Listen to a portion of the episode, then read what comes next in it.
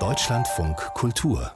Interview auf dem Deutschen Journalismustag, da gibt es heute ein Panel, also eine öffentliche Veranstaltung unter der Überschrift Wissenschaftsjournalistin, eine unterschätzte Spezies. Das ist eine Fragestellung, wobei ist natürlich zugespitzt, aber diese Fragestellung hat mich erstmal erstaunt, denn dass Wissenschaftsjournalistinnen und Listen im Moment unterschätzt werden, das ist nicht so mein Eindruck, denn diese Berufsgruppe ist ja nun sehr gefragt, gerade auch wegen der Corona-Pandemie und muss ganz viel öffentlich reden und berichten und wir wollen über diese Arbeit, die da getan wird, jetzt auch reden und zwar mit äh, Holger Wormer. Er ist der Inhaber des Lehrstuhls für Wissenschaftsjournalismus an der Technischen Universität Dortmund und dort unter anderem auch verantwortlich verantwortlicher Projektleiter von mediendoktor.de. Was das ist, werden wir gleich noch klären. Und er war früher auch selber Wissenschaftsjournalist, unter anderem bei der Süddeutschen Zeitung. Schönen guten Morgen, Herr Wormer. Ja, schönen guten Morgen. Ich habe so den Eindruck, gerade seit diese Pandemie begonnen hat, treten Wissenschaftsjournalisten oft als Erklärbären auf. Äh, ist das wirklich die Aufgabe von Journalismus, einfach nur zu übersetzen, was die Experten gesagt haben? Nein, ganz sicher nicht. Also natürlich ist es erstmal eine gute Idee, etwas äh, verstanden zu haben und auch es erklären zu können. Aber dann muss, wie in anderen Ressorts auch, eine kritische Einordnung erfolgen. Und äh, die geht eigentlich nur, wenn man es vorher verstanden hat. Ähm, aber diese Idee des Erklärbärs, ja, das ist eigentlich etwas, was wir eigentlich schon dachten, dass wir das so ein bisschen überwunden haben im Wissenschaftsjournalismus, den man ja auch noch Ende der 1980er Jahre als verspätetes Ressort bezeichnet hat wie war das eigentlich gemeint? An den Begriff kann ich mich gar nicht erinnern. Da bin ich alt genug. Verspätetes Ressort? Naja, wenn Sie bedenken, die ersten Wissenschaftsseiten der Süddeutschen Zeitung äh, waren 1968 und der FAZ äh, 1958. Also da waren natürlich die anderen Ressorts, die großen Ressorts, Politik, Feuilleton, äh, Nachrichten und so weiter, Lokales, die waren schon längst ähm, etabliert. Und dann kam eben erst der Wissenschaftsjournalismus dazu, insbesondere um der Berichterstattung über naturwissenschaftlich, technische und medizinische Themen einen größeren Raum einzuräumen. Da sieht man doch, wie manche Sachen lange unterschätzt werden. Insofern vielleicht hat sich die Überschrift, die ich gerade zitiert habe, auch ein bisschen darauf bezogen. Aber wenn wir uns das heute angucken, woran liegt das, dass oft es beim Erklären bleibt? Ist das der Komplexität zum Beispiel äh, der Thematik Corona geschuldet? Äh, nein, ich glaube, es ist nicht nur der Thematik Corona geschuldet, weil es ist eigentlich schon lange ein Phänomen, äh, dass solange etwas auf der Erklärebene bleibt, äh, auch in den äh, großen Medienhäusern, ähm, dann holt man den Wissenschaftsjournalisten oder die Wissenschaftsjournalistin. In dem Moment, wo es dann politisch wird, dann werden diese Themen oft von den politischen Journalistinnen und Journalisten übernommen. Und ich frage mich dann schon zum Teil, warum spricht jetzt äh, beispielsweise in den Tagesthemen äh, den Kommentar äh, zur Effizienz von bestimmten Corona-Tests dann eine politische Journalistin? Und äh, warum nimmt man da nicht den Wissenschaftsjournalisten oder die Wissenschaftsjournalistin, die das Ganze auch einordnen kann, die vielleicht schon mal etwas von Sensitivität und Spezifität von Tests gehört hat, also von der Empfindlichkeit äh, von Tests und von Fragen wie falsch positiv, falsch negativ und so weiter.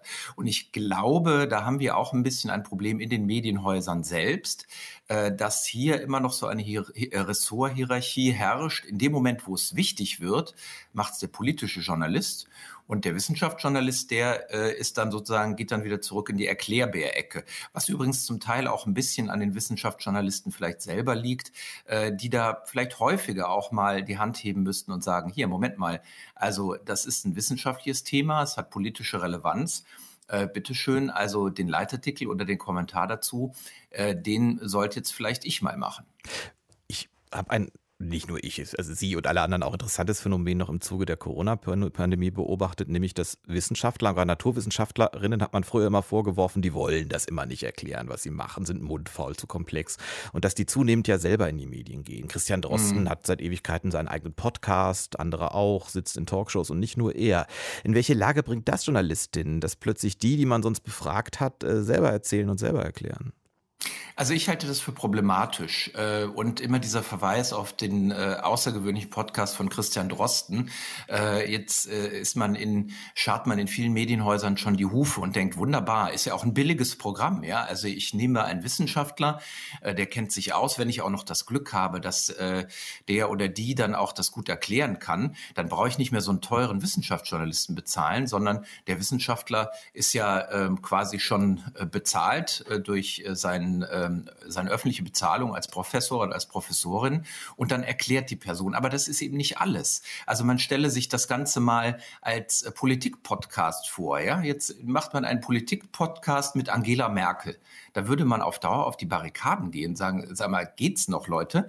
Man, man muss doch hier nicht einfach einen Wissenschaftler erzählen lassen, sondern ich brauche doch den Counterpart. Ich brauche doch den Journalisten oder die Journalistin, die dann kritisch nachfragt, die nach Forschungsfinanzierung fragt, die nach Abhängigkeiten fragt, also die nach Beziehungen unter den Wissenschaftlern und so weiter fragt und wie das Ganze im Übrigen bringen, das ganze wissenschaftliche Ergebnis in die Gesellschaft einzuordnen ist. Und nicht zu vergessen, und das fehlt zum Beispiel ganz stark in der Berichterstattung, ich brauche auch den Wissenschaftsjournalisten oder die Journalistin, die dann ein naturwissenschaftliches Ergebnis in den gesamtgesellschaftlichen Sozialwissenschaften, Schichten und äh, natürlich auch kulturellen Kontext einordnet. Und das kann ein Wissenschaftler und eine Wissenschaftlerin eigentlich nicht leisten. Das ist auch nicht ihr Job. Aber in der Tat haben Sie recht. Es gibt so ein bisschen einen Modetrend inzwischen, dass man sagt, prima, das machen jetzt die Wissenschaftler und Wissenschaftlerinnen selbst. Und ich halte das ehrlich gesagt für eine gefährliche Entwicklung. Nochmal der Vergleich, das wäre so, wie wenn wir politische Berichterstattung künftig den Politikern überlassen würden.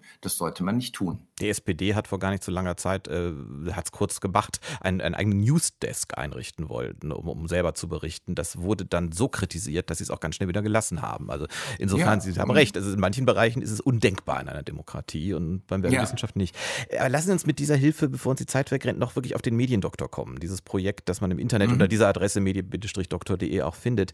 Da haben Sie unter anderem, also nicht nur Sie persönlich mit vielen Kolleginnen und Kollegen, Kriterien aufgestellt, anhand derer Sie bewerten, was guter, gelungener Wissenschaftsjournalismus ist. Die finde ich relativ klar. Deshalb die Frage, welches dieser Kriterien wird am häufigsten nicht erfüllt?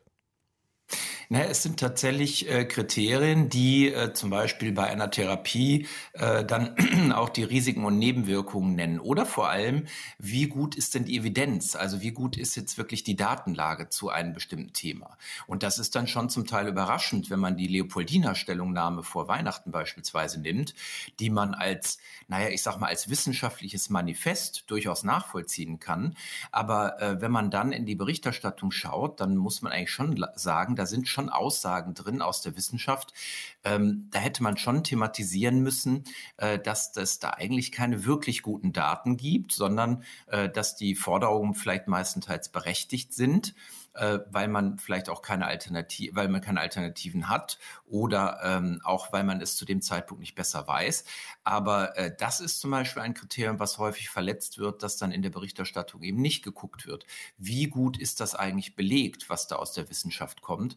Und diese Einordnung fehlt oft. Und das ist eigentlich auch eines der häufigsten Kriterien, ähm, das eben beim Mediendoktor äh, dann sich als nicht erfüllt erweist in der journalistischen Berichterstattung. Welche Aufgaben hat Wissenschaftsjournalismus und wie werden die im Moment erfüllt? Äh, wir haben darüber mit Holger Wormer gesprochen äh, von der Technischen Universität Dortmund. Und das Projekt, ich finde es interessant, man kann das nachlesen, was da wirklich gemacht wird, äh, heißt wie erwähnt medien-doktor.de, findet man im Internet. Herr Wormer, ich danke Ihnen sehr für das Gespräch. Sehr gerne, einen schönen Tag. Ihnen auch.